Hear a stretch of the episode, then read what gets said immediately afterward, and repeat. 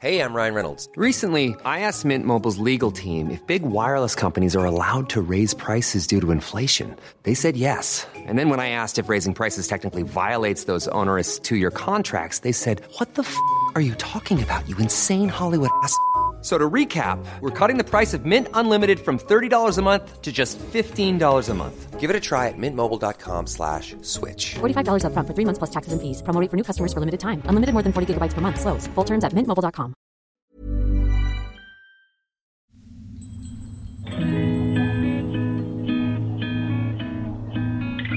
¿Alguna vez te has quedado en blanco cuando tocan el tema de astros, lunas y eclipses? O sea, esto sería como cuando ah, te comes 12 uvas, güey, en Año Nuevo y empiezas a hacer nuevos propósitos. ¿O simplemente eres un recién salido del closet espiritual que quiere rascarle más a estos temas? Todo se puede magnificar. ¿Por qué? Porque el sol está iluminando las emociones. Seguro que aquí encuentras algo. Lo intencionas y e intencionarlo cambia todo. Porque admitámoslo, el lenguaje del cosmos regresó para quedarse. ¿Astro What? El podcast para que no te quedes con la cara de What la próxima vez que veas a tu amiga de los cuarzos o te pregunten cuál es tu ascendente o dónde tienes tu luna. Con Esteban Macías y Javier Basurto.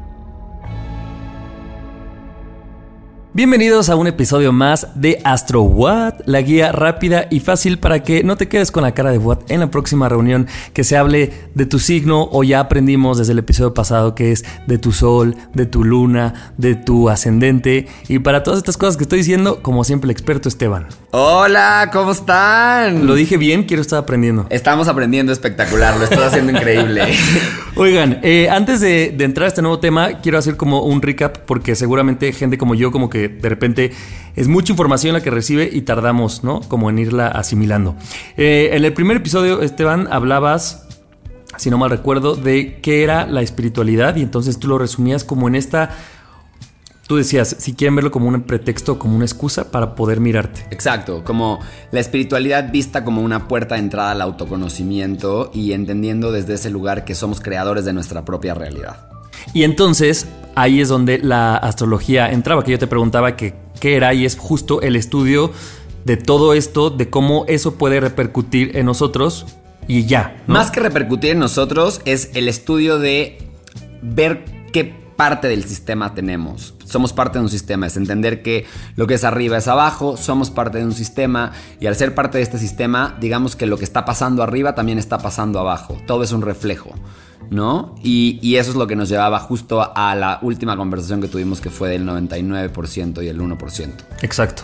Que de esa quería decirte que después de que, bueno, después de que nos vimos la última vez, hasta te WhatsAppé que yo decía, güey, no mames, no puedo dormir de toda la información que... Lo que dejamos marcando ocupado. Porque además voy a decirles que Esteban la vez pasada me sacó mi carta astral por primera vez en la vida. O sea, en el primer episodio yo no, te, yo no la tenía y tú me la sacaste, entonces pues fue también mucha información pues muy ligada a mí, ¿no? O sea, no nada más ahí de lo que estoy entendiendo, sino cosas que me tocan a mí y me voló.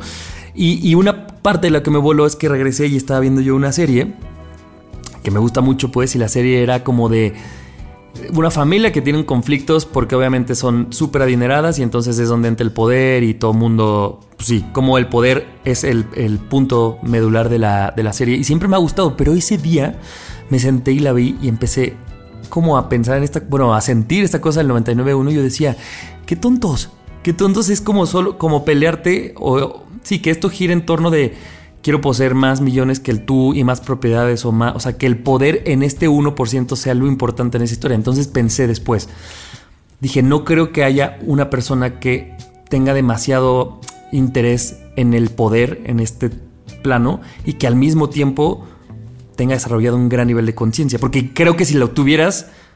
Creo que estaría. Más que no es, no es, no, es, que esté peleado el deseo, y está bien interesante esto. No es que esté peleado el deseo con ser consciente, ¿no? Claro. No está peleado. De hecho, todo empieza con un deseo. Si no tuviéramos deseo, estaríamos ahí inertes, ¿no? Como papas en el sillón.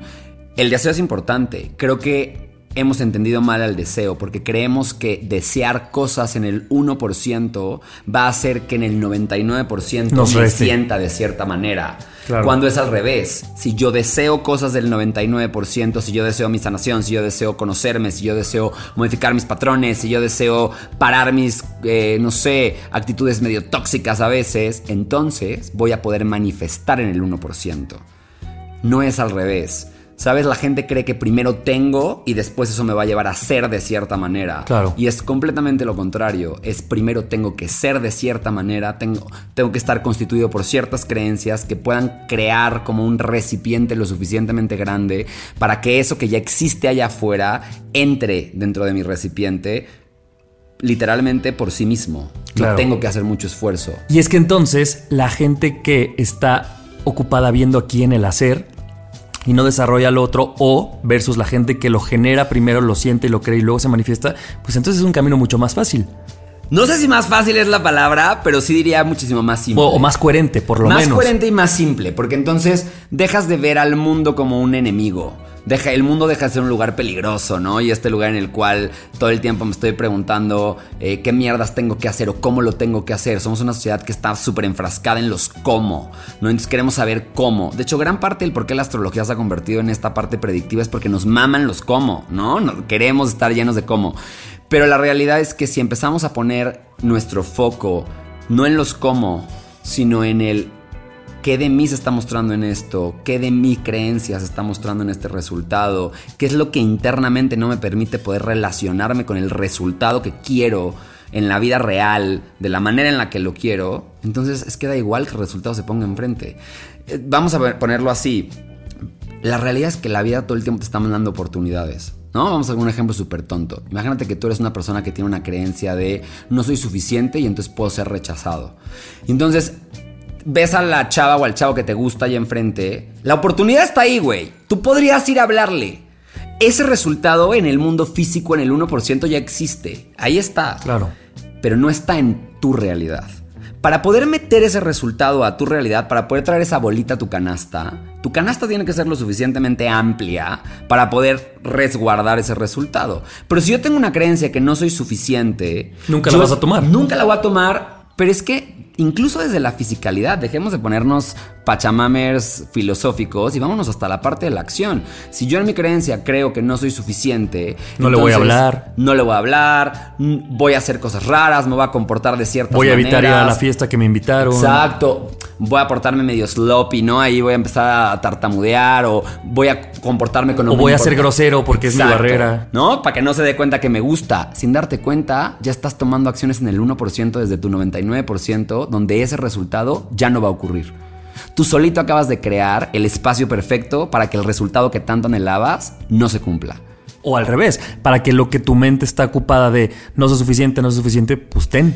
O sea, Exacto. tanto lo pensaste que ten. Entonces está cabrón, porque si yo estoy consciente de que soy creador de mi realidad desde el 99% y que al final del día es parte del sistema de la astrología, ¿qué son los astros? Es una cosa en el 1% que también está funcionando dentro del sistema del 99%. Es como una matrioshka, ¿se acuerdan de estas muñecas que estaban una dentro de la otra? El sistema espiritual es como la gran matrioshka y dentro de esa matrioshka está otra matrioshka y adentro está otra y nosotros somos la última matrioshka, la matrioshka más chiquita. Somos una miniatura, una maqueta de ese primer sistema.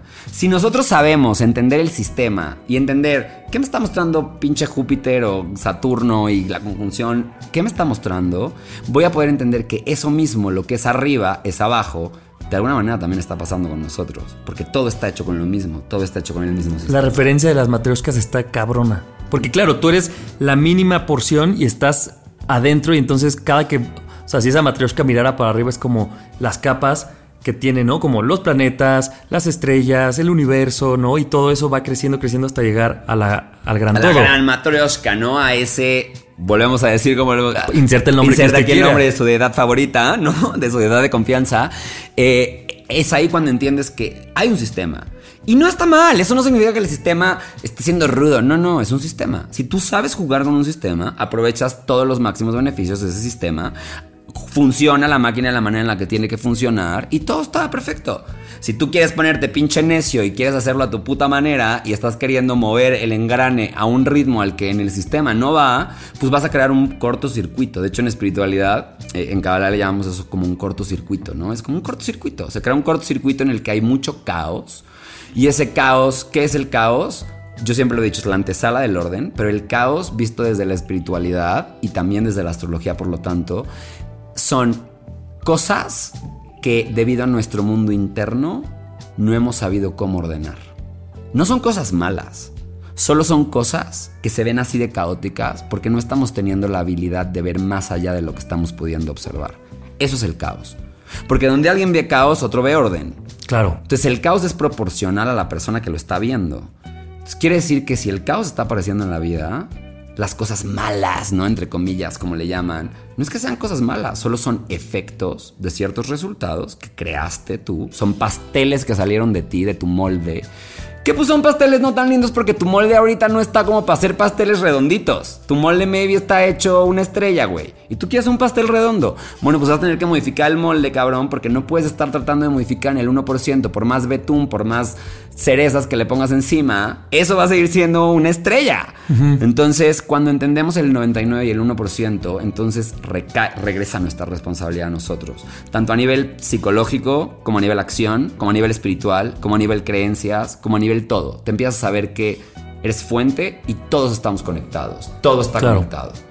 Oye, para ir cerrando este recap y entrar con, este, con el nuevo tema, el último episodio hablábamos de eh, que siempre preguntamos a la gente cuál es tu signo, cuál es tu signo, y tú nos explicaste que eso no es así. Hablamos ya de esta fotografía y para no hablar mucho era, nos ayudaste a identificar cuál es, dónde está tu sol, dónde está tu ascendente y tu luna. Y la luna, y lo que significaba y lo que significaba cada una de ellas. Hicimos, bueno, hiciste una analogía perfecta que el ascendente era la sala comedor, eh, tu cuarto, a donde no entra todo mundo, es era el sol. El sol, Y la cocina era el papel de la luna, que era como este lado entre un poco materno, entre que te cobija, entre que tiene que, ver con estás achicopalado y ahí vas y abres el refri, ¿no? Y es como. Y como acogedor, ¿no? Al mismo tiempo. Eh, hoy vamos a hablar de las lunas, ¿cierto? Sí. Hoy nos dirás qué pedo con eso. Hoy les voy a hablar acerca de las lunas, porque es un aspecto bien importante. Es, a ver, es. Vamos a llamarle planeta. No sabemos que no es un planeta, es el satélite de la Tierra, pero para fines prácticos es una es un cuerpo celeste que es lo que se estudia en la astrología, es uno de los protagonistas y es el más cercano a la Tierra. Es el que se mueve más rápido alrededor de la Tierra, por lo tanto es el más volátil, el que cambia más. Eh, y se dice por ahí que la Tierra, perdón, que la Luna es un pedazo de la Tierra, es un pedazo de la Tierra que se desprendió. Quiere decir que es una parte íntima de esto. Todo eso es muy arquetípico, la astrología siempre fue súper arquetípica. Entonces la luna representa eso, el arquetipo de lo íntimo, el arquetipo de lo oculto, el arquetipo de lo esotérico, el, entendimiento. ¿Te acuerdan que habíamos hablado y hasta en el, o sea, hasta el, cómo lo ocupamos aquí, ¿no? O sea, cuando es la luna, pero es la noche, pero es una cosa más íntima, más cálida, más, acogedora, más resguardada, más de la emoción, más desde la emoción. Entonces es volátil, es cambiante, como las emociones. Eh, al ser también representa justamente a la madre, ¿no? ¿Por qué a la madre? Porque la mamá es de la primera persona de la que aprendemos nuestros valores, nuestra manera de ver el mundo, la manera en la que sentimos. Y da igual si fue una gran madre o una pésima madre. Para empezar, estuvo nueve meses contigo y todo lo que no Te agarraste desde ahí, todo el proceso de gestación. Claro. Tú vienes de una parte íntima de ahí. O sea, tú de alguna manera chupaste toda esa energía, ¿no? Todas las emociones, cómo se sentía. Entonces habla de mamá, del tipo de madre que experimentamos. No tanto de cómo fue mamá en general como persona, sino de cómo fue el tipo de crianza que recibimos, cómo fue el estilo en el cual fue impregnada este mundo emocional dentro de cada uno de nosotros. Y por lo tanto, como es lo que aprendimos, va a ser la manera en la que yo voy a sentir, va a ser la forma en la que voy a encontrar seguridad emocional en ciertas cosas. También va a ser los lugares en donde voy a experimentar experimentar más vulnerabilidad, mayor volatilidad de emociones. Los lugares también va a hablar de los lugares que no me hacen sentir cómodo emocionalmente. Entonces, la luna habla de cómo me nutro, de cómo nutro a otros, etc. Podría, o sea, lo estoy aterrizando a un nivel muy básico mío, ¿no? Pero, por ejemplo, estás diciendo entonces que la luna, o más bien, en el, en el signo en el que se encuentra la luna es quien va a regir en este por ejemplo, nuestras relaciones de pareja un poco? O sea, como tanto las relaciones de pareja, sino más bien cómo vamos a querer ser cuidados, cómo vamos a cuidar al otro, cómo vamos a sentir probablemente, pero no es determinante solo en las relaciones. Por supuesto que nos relacionamos desde las emociones, ¿no? A nivel ya más psicológico, las emociones son la la antesala de la acción. Entonces, al final del día, yo primero tengo una creencia, esa creencia produce ciertas emociones en mí y esas emociones me van a llevar desde un nivel físico a tomar acciones. Yo no me comporto igual cuando estoy enojado a cuando estoy triste. Hago cosas distintas, ¿no? Mi cuerpo es distinto. Entonces, la luna también la podríamos llamar una predisposición a la acción.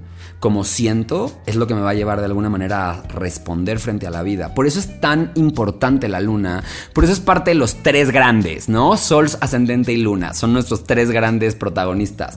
Porque la luna representa esta parte emocional que aparte es inherente a todos los seres humanos. Todos sentimos, de maneras diferentes. Tú no sientes igual que yo, mi querido amigo cáncer. Ya sabes. Espérate, espérate, que mi lunes es este Escorpio. Tu lunes Escorpio, huevón. Tú, tú sí sientes, sientes y emociones pantanosas, ¿no? Esas ponzoñosas. ¿Eso, ¿Eso es mío? mío? Eso es muy tuyo. Ok. Sí, sí. La luna en Escorpio, ¿no? Emociones profundas, pantanosas, emociones incluso a veces hasta un poco de muerte, esta pulsión de muerte, también esta pulsión de vida, ¿no? Habla del otro lado. Pero no es lo mismo como siente, por ejemplo, yo tengo una luna en Tauro. Y una luna en Tauro es, experimentamos una sensación de bienestar eh, a partir de los recursos que había a nuestro alrededor, ¿no? Eh, fue una crianza muy abundante, muy recursiva, eh, en donde mamá es casi casi una porrista, ¿no? De su hijo, que es el mejor y es el campo es verde como Tauro, ¿no? Y tú eres tu propio recurso. Entonces es una sensación en la cual yo probablemente encuentro más seguridad emocional cuando tengo cosas seguras. ¿No? A mí me metes en un idilio de no tenemos o claro sea, la incertidumbre, por ejemplo, para ti te vamos- mata. No, me mata. Especialmente cuando es incertidumbre de recursos. Claro. ¿No? Cuando es un no sabemos si se va a cerrar el proyecto el próximo mes. Oye, que no sé si te voy a pagar o no. Y eso empieza a mí a generar una sensación de cagadero emocional. Fíjate, a mí nada. Nada, claro. Porque es escorpiano. Creciste en un ambiente que era muy inhóspito. ¿No? Yo al revés, yo crecí en un ambiente emocional donde había mucho de todo.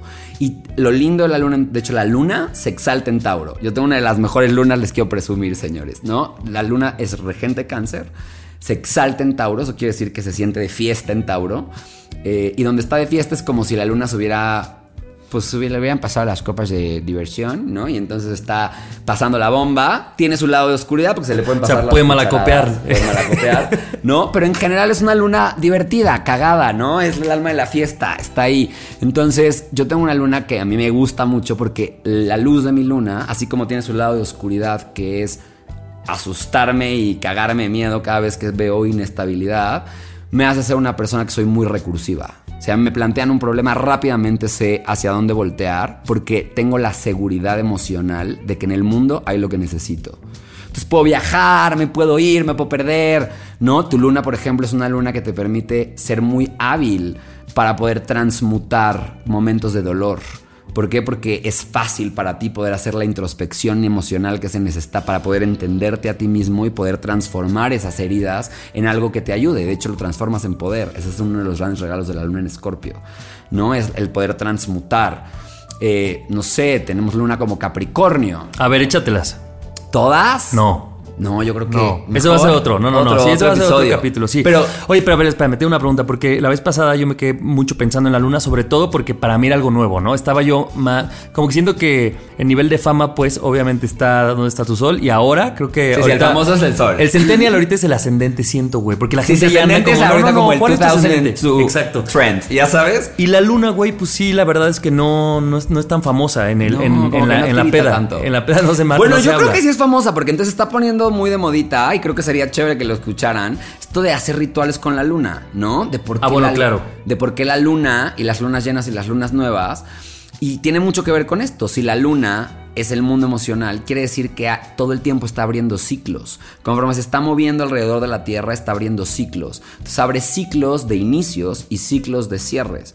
Nuestros antepasados jugaban, bueno, usaban la luna a su favor. Se hacían sembradíos con las lunas, ¿sabes? Era como, es más, los calendarios de muchas religiones están basados en las lunas. Corrígeme si estoy en- diciendo una tontería, pero Semana Santa sigue Semana Santa eso, se ¿no? rige por una luna. Por eso un año es marzo y un año es abril. Exactamente, porque se va moviendo dependiendo de la luna llena.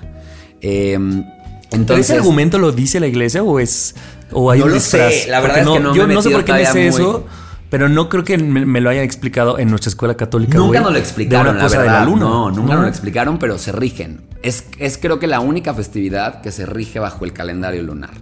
¿No? Eh, en por ejemplo, en el lado de toda la cultura hebrea, las celebraciones todas se rigen bajo la luna. Todo el tiempo están cambiando. Es más, eh, yo tengo un- mi cumpleaños solar y mi cumpleaños lunar.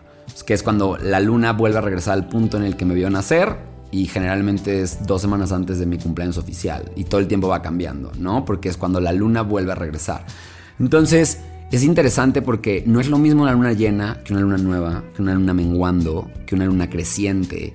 No es lo mismo. Están hablando de ciclos energéticos. Y entonces si nosotros aprendemos a leer esos ciclos energéticos y a usarlos, podemos ser mucho más efectivos. Porque entonces si yo sé que estamos en una luna llena, donde algo se ilumina, sé que por ejemplo ciertos mensajes van a tener muchísimo más, van a resonar más. ¿no? Entonces si yo quiero dar a conocer algo en una luna llena, va a tener muy buena difusión, dependiendo de qué luna sea, ¿no? Pero. Y dependiendo de los aspectos que tenga. Pero las lunas en general van hablando y van contando una historia. Una historia de emociones por las que vamos a estar transitando. Y que incluso ahí es donde se van a dar. Lo hablaremos en otro episodio. Los eclipses, que tiene que ver con las lunas. Un juego entre la luna, el sol y la tierra. En el que sus energías empiezan a juguetear. ¿No? Entonces, la luna es bien importante para la astrología. Oye, pero a ver, entonces una pregunta. Bueno, dos. La primera es, no hay una luna peor o, o, o sea, No olviden eso, son no olviden distintas, eso. ¿no? Son distintas. Sí hay unas lunas muchísimo más. Hay unas más buen Nacieron pedo. con estrella, Eso. ¿no? Nacieron con estrella. Otras más estrelladas Hay otras como que la nacieron mía. más estrelladas, ¿no? Las lunas con estrella. La luna, su signo por excelencia es cáncer. No es el regente de cáncer. O sea, quien tenga una, por ejemplo, quien tenga una luna en cáncer, ¿qué significa? Tuvo, experimentó a una madre que estaba muy al pendiente de sus necesidades, una madre que probablemente es de oscuridad un poquito controladora, ¿no? Ok. Eh, ¿Por qué? Porque es mi hijo, es yo, ¿no? También la luna en Escorpio es muy así. Pero fue una luna que procuraba tener todo lo que necesitara, porque cáncer rige el hogar, ¿no? Es como esta energía de cobijita en el hogar, de hacer casita, como de vamos a enroncharnos todos juntitos. Entonces la luna en cáncer es una luna emocional, es una luna que de alguna manera como te decía, nos habla de una madre que fue como muy recursiva. Nos habla también de una madre que emocionalmente dio una estabilidad emocional. Se sabía que se podía contar con ella, ¿no? Era como, se puede contar con mi mamá. Es una persona que ahí va a estar. Oye, pero espérate, Wonk, antes te voy a interrumpir. ¿Qué pasa? Porque hace ratito se me iba esta pregunta. Hablas de una luna, pon tú, que alguien la tenga en cáncer, pero cuando estás hablando de una familia, o sea, los hermanos, por ejemplo, ¿cómo podrían cada uno tener una luna distinta si vienen del mismo Pues nido? porque mamá no es la misma persona con, la, con cada uno de los hijos, ¿no? O sea, cada hijo es un ser humano distinto. Creo que ahí como sociedad tenemos esta idea errónea, ¿no? De que mamá va a ser igual con todos nosotros. Y es que la verdad es que como nosotros somos distintos, vamos a experimentar una mamá diferente, ¿no? Si yo soy más rebelde, mamá se va a comportar de manera diferente conmigo. Mis intereses igual no van a ser los mismos que el de mi hermano. Entonces, mamá siempre va a ser la misma y por eso les decía que no habla tanto de quién fue mamá, sino tiene que ver más con cómo experimenté a mamá a nivel individual. Y entonces, si es del cómo lo experimenté, siempre tiene que ver, no es, no es, no es la luna nada más, sino es quién eres tú y cómo te relacionas con esa mamá. Total. Y entonces es la, es el producto de esos dos puntos Exacto, uniéndose. Es un espejo. ¿No? Al final del día es un espejo. Yo estoy constituido de alguna manera por los aprendizajes que tuve mamá, por los aprendizajes que tuve papá, que representa, es representado por Saturno, por ejemplo. eh, por los aprendizajes de la sociedad, por los aprendizajes de mis amigos. Y entonces yo también formé un mundo emocional. Y curiosamente ese mundo emocional va a crear al tipo de madre que voy a experimentar. Se puede ver por los dos lugares. No, no es que es culpa de mi mamá que yo haya sido así, no, no. Fue una construcción también tuya.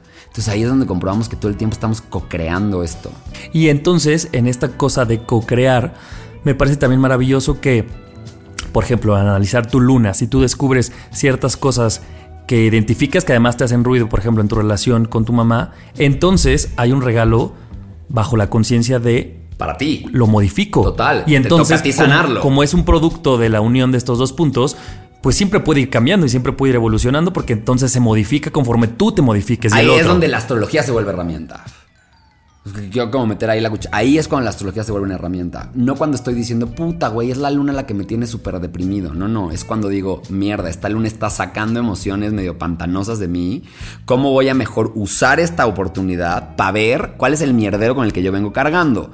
¿No? Porque no es la luna, güey. No es como que nos mandaron paquetitos de lecciones y que ahora de la cabeza. Es estar abriendo un espacio energético para que me mire y haga mi chamba en esta tierra. Y es como, como si la astrología fuera como un acordeón en el examen, ¿no? Es como, güey, si me ves, te puede ir mejor, güey. O sea, úsame. Bueno, Sí, sí, tal vez me. acordeón está medio chava porque. Sí, usen, porque sí, usen. agarrando, ¿no? Pero, güey, por ejemplo, eh, hace, después de que nos vimos la última vez, yo estaba con unos amigos y entonces yo ya, güey, donde quiera que yo vaya. Entonces, viene el podcast y entonces luego de los. O sea, todo lo que he aprendido voy y lo repito, ¿no? Y entonces pues yo me encuentro con mucha gente en mi entorno que como que medio quiere creer o medio no. O como que no es una idea con la que puede convivir, pero como hay todavía falta información, como que, no sé, se desarma rápido, ¿no? Entonces estaba hablando con una amiga, le traté de explicar cosas que había hablado contigo.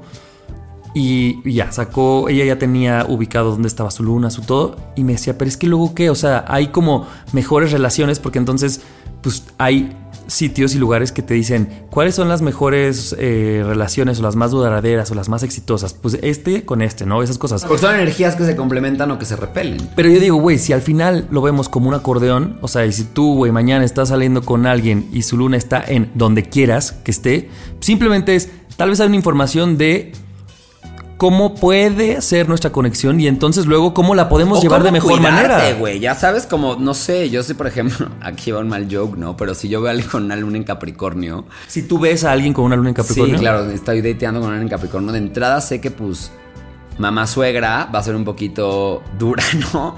Eh, o sea, la luna en Capricornio es dura. Sí, sí, sí. sí, Ok. ¿no? También sé que esta persona va a tener una estabilidad emocional muy ligada a lo material, ¿no? Entonces, si llegan a salir estos temas, pues también hay que ser compasivos porque, pues, no está mal. Tiene sus luces, tiene sus sombras. También conocerme a mí, saber qué me cuida a mí, saber cuáles son las cosas que a mí me hacen sentirme cuidado, nutrido, resguardado, me ayudan en mi propio autoconocimiento para no ir a depositarle mis necesidades a la persona que tengo enfrente. ¿Quién, ¿Sabes como quién chingados me creo para ir a dejarle en las manos de alguien más algo que me corresponde a mí nutrir? Claro. ¿No? Ser mi propia madre. Porque aparte parte de la lección de la luna es eso. Ser tu propia madre. Entender que tú tienes el poder. Por lo tanto, también la responsabilidad. Exacto. Tú puedes sanar.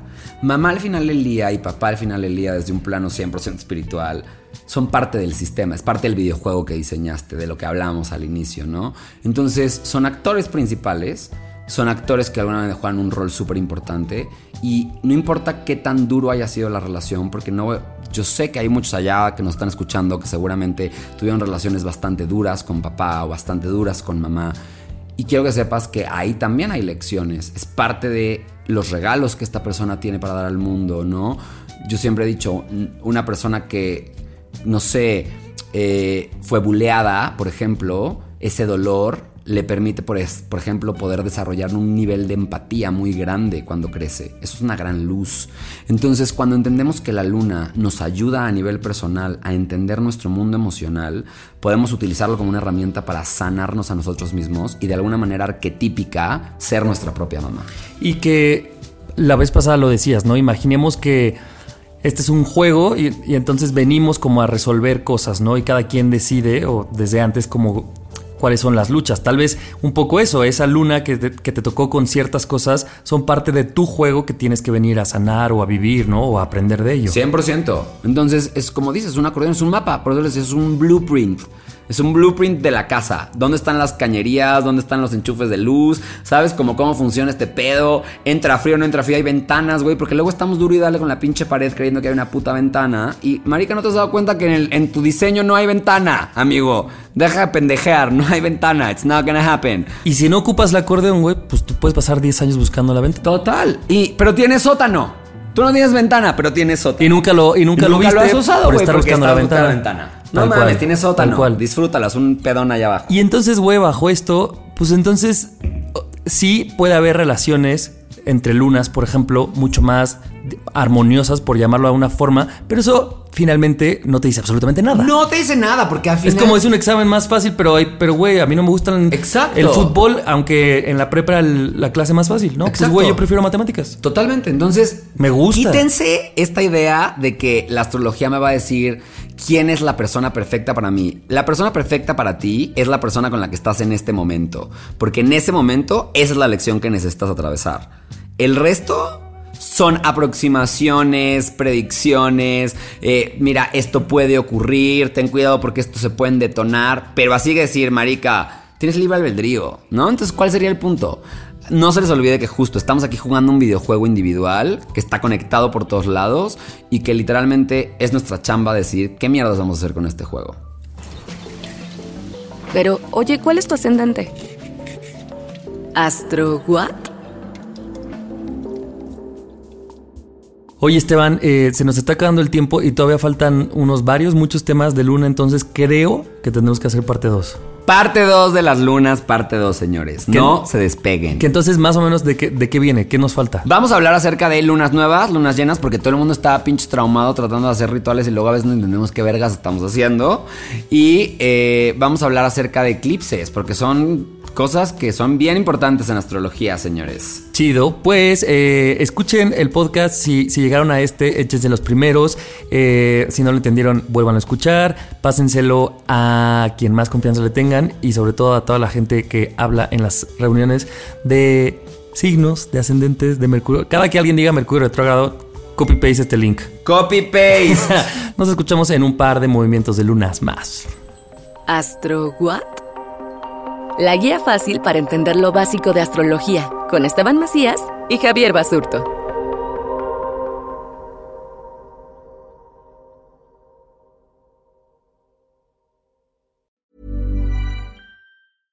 How would you like to look five years younger? In a clinical study, people that had volume added with Juvederm Voluma XC in the cheeks perceived themselves as looking five years younger at six months after treatment. Look younger, feel like you. Add volume for lift and contour in the cheeks with Juvederm Voluma XC. Reverse signs of aging by adding volume to smooth laugh lines with Juvederm Volure XC. For important safety information and to find a licensed specialist, visit juvederm.com. That's J U V E D E R M.com. Not for people with severe allergic reactions, allergies to lidocaine, or the proteins used in Juvederm. Common side effects include injection site redness, swelling, pain, tenderness, firmness, lumps, bumps, bruising, discoloration, or itching. There's a risk of unintentional injection into a blood vessel, which can cause vision abnormalities, blindness, stroke, temporary scabs, or scarring. Talk to a licensed specialist to find out if it's right for you.